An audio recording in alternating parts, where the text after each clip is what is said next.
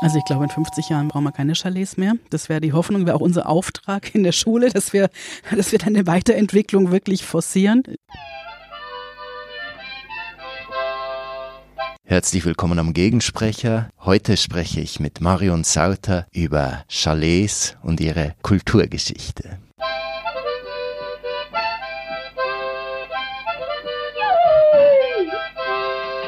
Hallo Marion. Hallo. Marion Sauter, du bist Professorin für Kulturtheorie an der Berner Fachhochschule am Departement für Architektur, Holz und Bau. Und du hast nicht nur in dieser Funktion, sondern auch vorher schon in deiner beruflichen Laufbahn ganz viel mit Chalets zu tun gehabt. Du weißt sehr viel über das Bauen mit Holz, über die Kultur des Chalets und ich freue mich sehr darüber, mit dir heute zu sprechen. Mein Name ist Hannes Mangold. Ich habe die Ausstellung Chalet, Sehnsucht, Kitsch und Baukultur mitkuratiert. Sie läuft noch bis am 30. Juni 2023 in der Nationalbibliothek in Bern.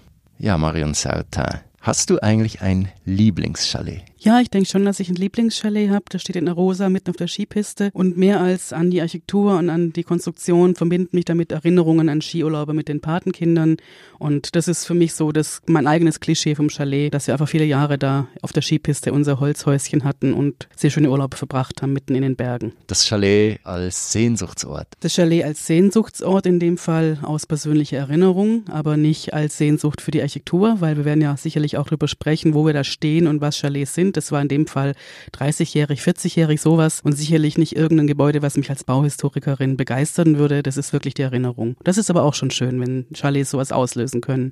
Wo denkst du denn, machen Chalets heute Sinn, wenn nicht unbedingt auf der Skipiste oder gerade auf der Skipiste? Also es gibt ja mehrere Orte ähm, im ländlichen alpinen Raum, die meistens auch Skiorte sind oder touristische Orte, die Bauordnungen haben, die Chalets vorsehen, also wo man in Holz bauen muss, wo das Dachgeschoss in Holz sein muss, wo ein Satteldach drauf muss und man versucht damit irgendwelche Wildwüchse ähm, einzudämmen und ein einheitliches Siedlungsbild zu generieren. Und es ist sicherlich ein guter Gedanke, aber es hat eben wenig mit Baukultur zu tun wenn hinterher Betonbauten mit Holz verschalt werden oder wenn einfach sich eine Formensprache über Jahrhunderte nicht wirklich weiterentwickelt und auch nicht wirklich in der neuen Zeit ankommt. Das ist ein bisschen so eine Glasglocke draufhauen.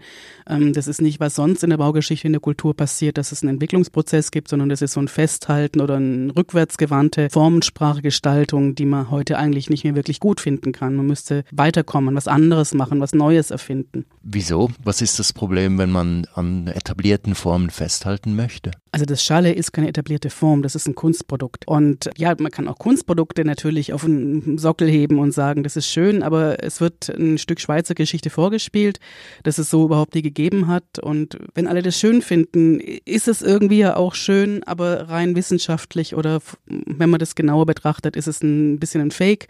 Und ich glaube, man würde gut dran tun, wenn man eine neue Formensprache finden würde, andere Architekturen entwickeln würden. Es gibt ja auch Regionen, die mit Holz ganz anders bauen. Für uns ist immer der Vorarlberg das, der super, super Vorreiter, die in den 80er, 90er Jahren neue Formen gefunden haben. Und es wäre sehr, sehr schön, wenn wir in der Schweiz von dem Klischee des Chalets wegkommen hin zu einer eigenen, neuen, tollen, eigenständigen ländlichen Architektur in Holz. Das wäre sehr, sehr schön.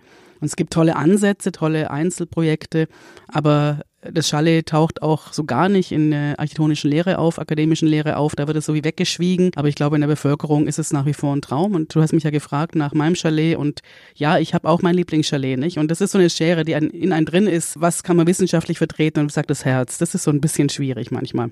Hm, das verstehe ich gut. Ich glaube, das ist auch so ein Punkt, den ganz viele Menschen haben, die sich mit Chalets befassen.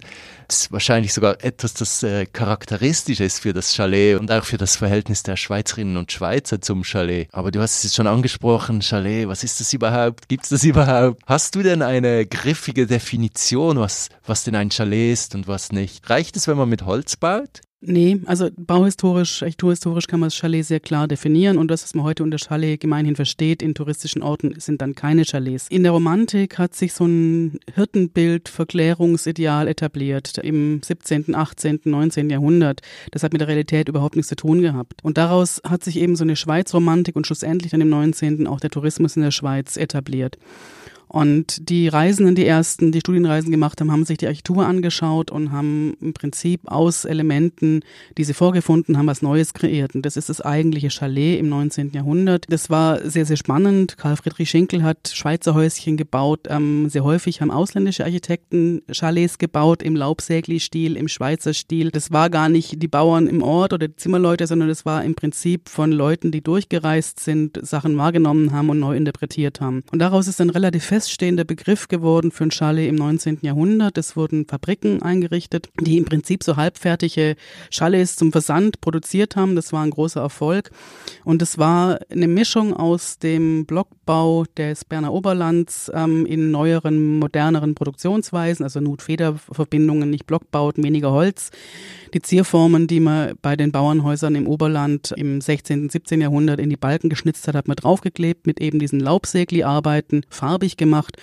Und es entstanden Häuser, die mit Bauernhaus nichts zu tun hatten. Das waren Wohnhäuser, Villen für Wohlhabende, für Reisende, für Leute, die sich leisten konnten. Oft auch in Verbindung mit so einer Art Landschaftsgarten, was ja mit der ländlichen Architektur, wo die Kuh vom Haus steht, gar nichts zu tun hat. Also das Schalle im 19. Jahrhundert, das sich dann quasi bis Ausgangs 19. Jahrhundert als Typus ähm, manifestiert und auch meistens sehr ähnlich gestalterisch daherkam, wurde sehr häufig von ausländischen Architekten gebaut und verbreitet, war sehr, sehr populär. Und daraus hat sich im Prinzip so eine Wohnarchitektur auf dem Land entwickelt und plötzlich waren alle kleinen Häuser, auch wenn sie anders gestaltet waren, Chalets und die Vorfertigung, der Entwurf, das Klischee haben eine neue Rolle gespielt. Also man hat dann einfach irgendwie gebaut und mit Holz gemacht und diesen vermeintlich ländlichen Charakter zu erhalten. Spannend ist, dass das Wort Chalet ja aus dem Französischen kommt, aus der Westschweiz und ähm, was aber adaptiert worden ist, ist eigentlich ein Oberländer Bauernhaus.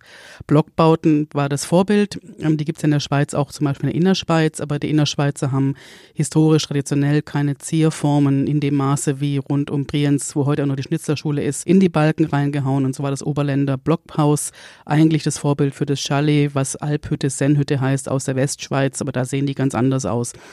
Und ähm, die Weiterentwicklung war künstlerisch kreativ ähm, von eben den beteiligten Personen, ähm, nicht irgendwie, wie man heute Denkmalpflege macht oder wie man studieren würde, sondern es war wirklich ein Entwurfsprozess, Entwicklungsprozess und für die Zeit war das sicherlich sehr schön. Wenn man jetzt heute im Dorf immer noch Chalets baut, möchte man zwei, drei Sachen damit erreichen. Zum einen ist es eine Körnung, also das Chalet hat eine Dimension, das ist jetzt kein Hochhaus und keine Scheibe und auch nicht zehngeschossig, sondern eine ländliche Körnung, wo man einfach sagt, ein Haus hat eine bestimmte Größe, eine bestimmte Dachform.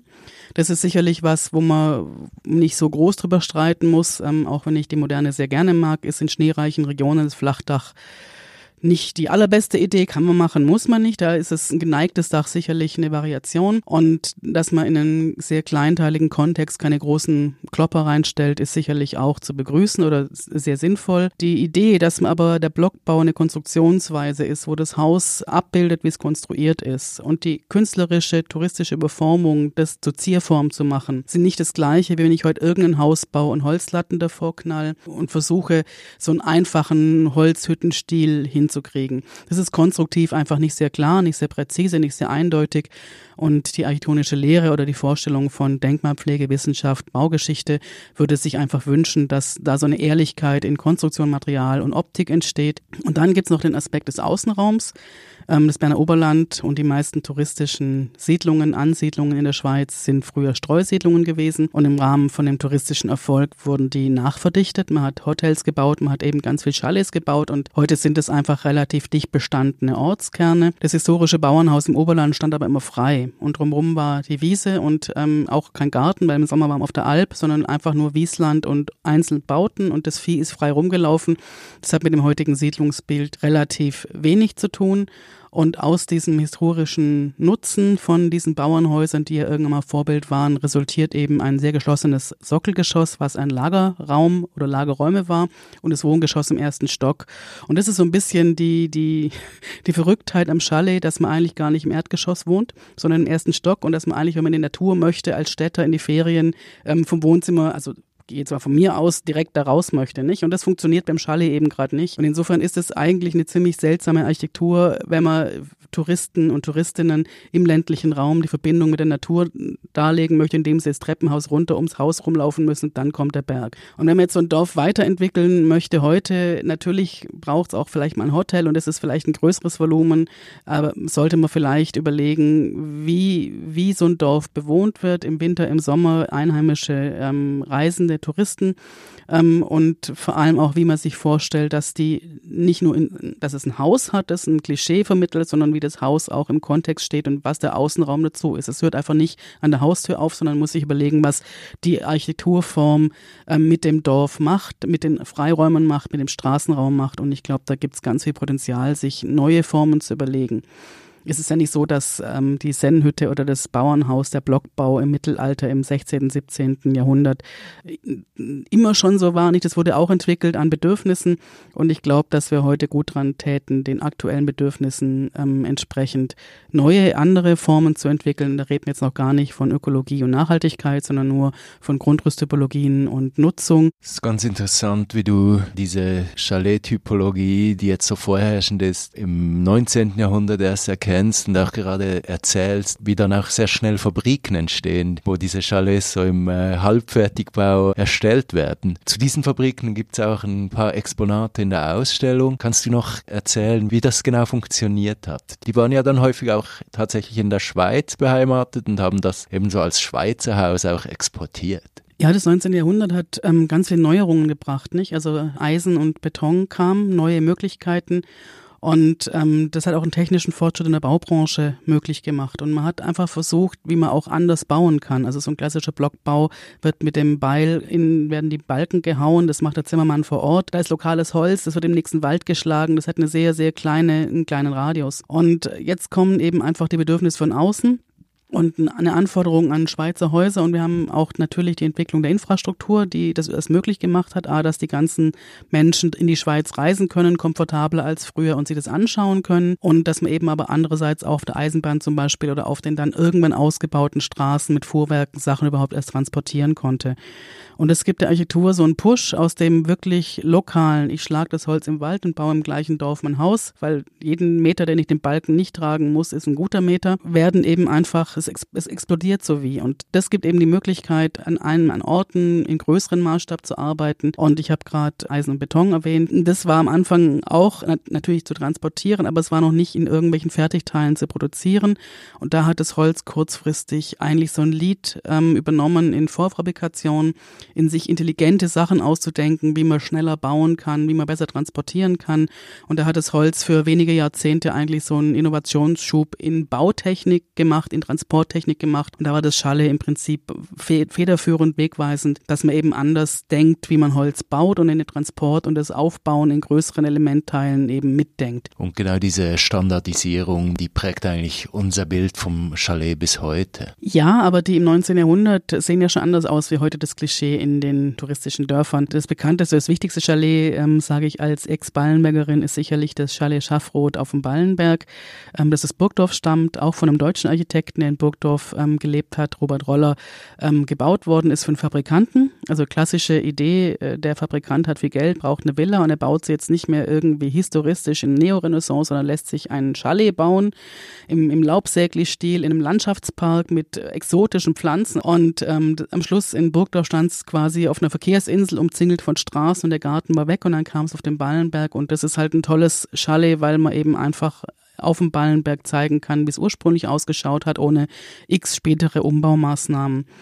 Und auf dem Ballenberg ist es ja auch falsch, weil der Ballenberg ist ja ein Bauernhausmuseum und das war ja eine Villa von einem Fabrikanten. Und man wollte eben damit auch zeigen, ähm, was aus dem Klischee des Bauernhauses geworden ist, wie sich das weiterentwickelt hat. Der Ballenberg ist ja auch ganz ein spannender Ort, wenn man sich für die Geschichte des Chalets interessiert. Nicht nur, weil man viele spannende Häuser, historische Häuser sich anschauen kann, sondern auch, weil der ganze Tourismuskomplex so wichtig geworden ist für die Chaletbauweise. Wir haben über die Fertigung gesprochen, aber wahrscheinlich wahrscheinlich ist ja die Rezeption, die Wahrnehmung des Chalets daneben in der Touristik fast ebenso wichtig dafür, was jetzt aus diesem, ich sag mal, romantischen Holzhäuschen gemacht worden ist. Ja, der Ballenberg ist dann ein spannendes Beispiel dahingehend, dass wir ja auch 40 Jahre Denkmalpflege sehen können. Also das 78 ging das Museum auf, ab in den End 60er Jahren hat man angefangen, Häuser zu translozieren und man hat es immer mit bestem Wissen auf dem aktuellen Stand der Wissenschaft und Forschung gemacht man hat es im Laufe der Dekaden sehr verschieden gemacht. Und ähm, die Häuser kamen auf den Ballenberg und man hat irgendwo in irgendeinem Dorf ein Haus bekommen, das nicht erhalten werden konnte und es steht auf dem Museumsgelände stellvertretend für eine Region. Und da gab es in den 70er Jahren, 80er Jahren immer die Tendenz, Tendenz, dass man das ein bisschen idealisiert wieder aufbaut und Sachen dazu erfindet, um das möglichst typisch für die jeweilige Region zu machen. Und das macht man heute natürlich überhaupt nicht mehr. Es prägt aber auch die Idee, dass es irgendwas Typisches gibt und geben müsste. Und im Prinzip ist es Schalle ja auch die Suche nach was Typischen, was dann eben einfach so ein bisschen Eigendynamik gewonnen hat und im 19. Jahrhundert dann wirklich eine neue Wohnhausform mit Parklandschaft drumherum häufig etabliert hat. Wir hatten auch überlegt, was sind heutige Chalets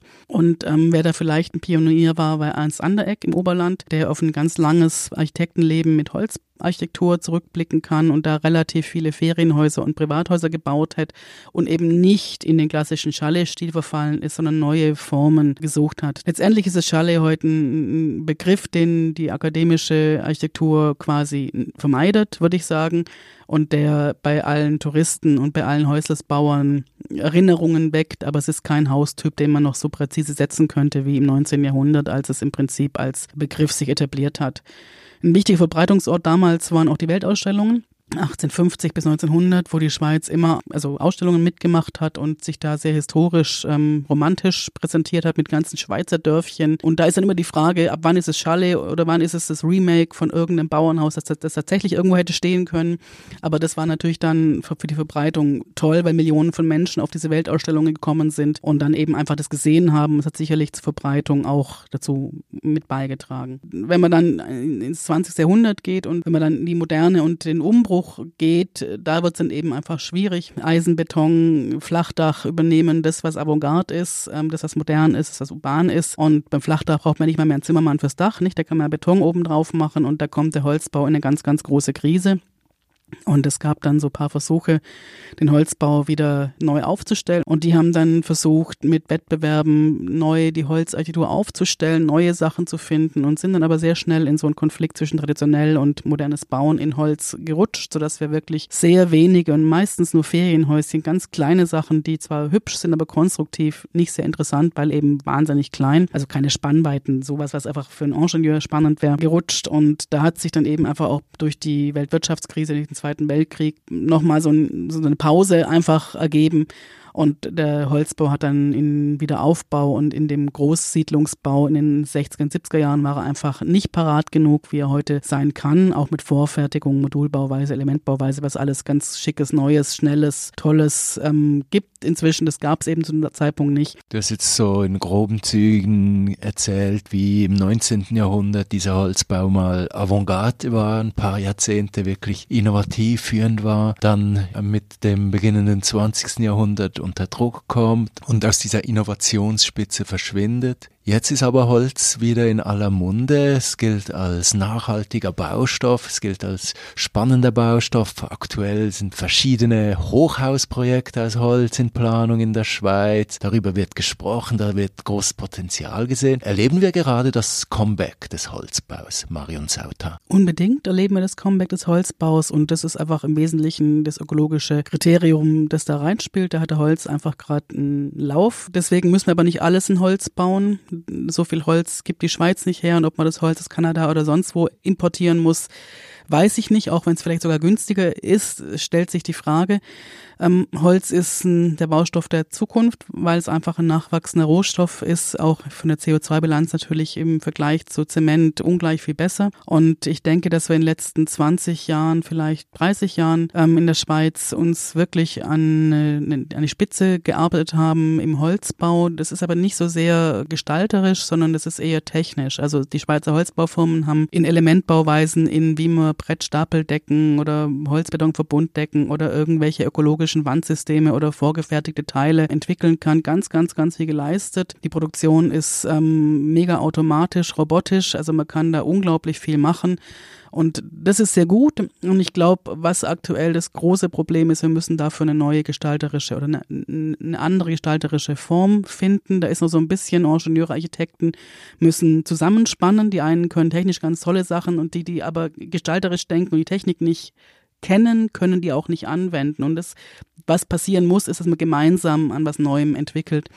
Und da sind wir hier in der Berner Fachhochschule eigentlich ziemlich gut aufgestellt, weil wir die Architektur und die Holzbauingenieure und die Bauingenieure zusammen sind in einem Departement. Und da passiert ziemlich viel, aber es braucht einfach relativ lang bei allem, was neu ist, bis es in der Breite der Öffentlichkeit ist und nicht nur so Leuchtturmprojekte sind. Aber da läuft schon sehr viel und ich denke, dass Holz absolute Zukunft hat. Und wenn man die neuen ähm, Konstruktionsmethoden sich anschaut, sind wir auch dann nicht mehr beim Chalet. Das passt dann einfach auch gar nicht mehr. Wenn man jetzt neue, moderne, zeitgemäße Holzarchitektur sich anschauen will, die eben auch diese neuen technischen Möglichkeiten dieser Holzbaustoffe nutzen, was soll man sich anschauen? Also jetzt sitzen wir gerade aktuell in einem Pionierbau des modernen Holzbaus in der Schweiz, ähm, die Berner Fachhochschule in Biel, ist 1996 von Miley Peter Partner gebaut worden, zusammen mit Jörg Konzett als Holzbauingenieur, als Bauingenieur. Und die war für die damalige Zeit, ähm, es ist fast 30 Jahre her, war die unglaublich innovativ und hat auch so die Debatte Hybridbau, also ein Betonkern und drumherum Holzraumzellen mächtig befeuert. Das ist als alles andere als ein Chalet, das ist ein sehr großes Gebäude. Aber es war mal wichtig, dass man eben so groß in Holz baut, damals noch mit anderen anderen Brandschutzanforderungen als heute. Was ich an der Bieler Schule gerne mag und was nicht alle innovativen Holzhäuser heute haben, ist, man sieht das Holz. Und wir sind hier, wir machen gerade so ein Lexikonprojekt, wo wir Holzarchitektur dokumentieren. Da ist immer die Frage, wie viel Holz braucht ein Holzhaus oder wie sichtbar muss das Holz sein? Also ist alles, wo die Konstruktion aus Holz ist, ähm, ein Holzbau oder muss die Fassade aus Holz sein, dass jeder sieht, dass es ein Holzbau ist, also quasi Chalet, nicht? Und ähm, ich habe so einen so Holzbau, den ich sehr gerne mag, das ist das City Garden Hotel in Zug und es ist ein Provisorium und es ist alles Holz, aber die Fassade ist verspiegelt und man sieht den Wald, der sich in der Fassade spiegelt. Also man sieht Holz, aber von außen könnte es alles sein, nur kein Holzbau nicht. Und das ist aber, Konstruktion ist eins zu eins nur Holz. Und das ist, das ist so ein Dilemma, was wir einfach haben. Wie, wie schaut ein neuer Holzbau aus? Und auch das erste Holzhochhaus der Schweiz, was ja in Rotkreuz steht, von Burkhard Meyer gebaut worden ist, das ist aus Holz, aber es sieht jetzt nicht so richtig hölzrig aus, nicht? Also auch wenn es aus Holz ist, es ist irgendwie die, die Oberflächen sind anders, es ist, sieht sehr technisch aus. Also es ist, vielleicht kommt einem selber auch das, das eigene Chalet-Klischee in die Quere, wie ein Holzhaus ausschauen muss. Marion Sauter, die letzte Frage. Die klassischen Vorstellungen, die sind noch sehr stark in uns drin. Das Chalet ist sehr sichtbar in der Schweizer, in der alpinen Schweizer Landschaft. Was denkst du, in 50 Jahren bauen wir noch Chalets? Also ich glaube, in 50 Jahren brauchen wir keine Chalets mehr. Das wäre die Hoffnung, wäre auch unser Auftrag in der Schule, dass wir, dass wir dann eine Weiterentwicklung wirklich forcieren. Ja, das ist eine ganz, ganz schwierige Frage, weil man sich überlegen muss, wie weit man überhaupt noch eine Landschaft bauen sollte, bauen darf ähm, ob das legitim ist. Ähm, andererseits haben wir in, in der Landschaft eben genau in dieser Landschaft ganz viele ähm, Schuppen, Scheunen, Ställe, die nicht mehr gebraucht werden, die man nicht umnutzen darf, weil es eben keine Wohnzonen sind. Also da gibt es auch raumplanerisch ganz große Fragen und ähm, natürlich könnte man jetzt sagen, wir machen in irgendeinen tollen neuen Elementbauweise andere Chalets, aber ich glaube, wir sollten anders denken. Wenn man Suffizienz ähm, als Maßgabe der Zukunft, der Nachhaltigkeit sieht, sollten die Leute auch nicht mehr fünf Wohnsitze haben und sollten sich mit neuen Wohnformen, kleineren anderen Wohnformen beschäftigen. Und das fällt mir sehr schwer, auch für mich selber, mir vorzustellen, dass ich jetzt ganz suffizient und ganz klein wohnen müsste. Aber du hast ja von 50 Jahren gesprochen, das ist die übernächste Generation. Und ich glaube, die Entwicklungstendenz, die mit unseren Ressourcen umgegangen wird, ist eindeutig. Und ich denke, spätestens das sorgt eben dafür, dass wir neu denken müssen. Spannend wird es dann, was wir mit den bisherigen Chalets machen, wie die sich in die neue Welt einfügen können oder weiterentwickelt werden können. Weil abreißen ist ja dann auch nicht wirklich sinnvoll. Ganz herzlichen Dank für das Gespräch, Marion Sauter. Gerne.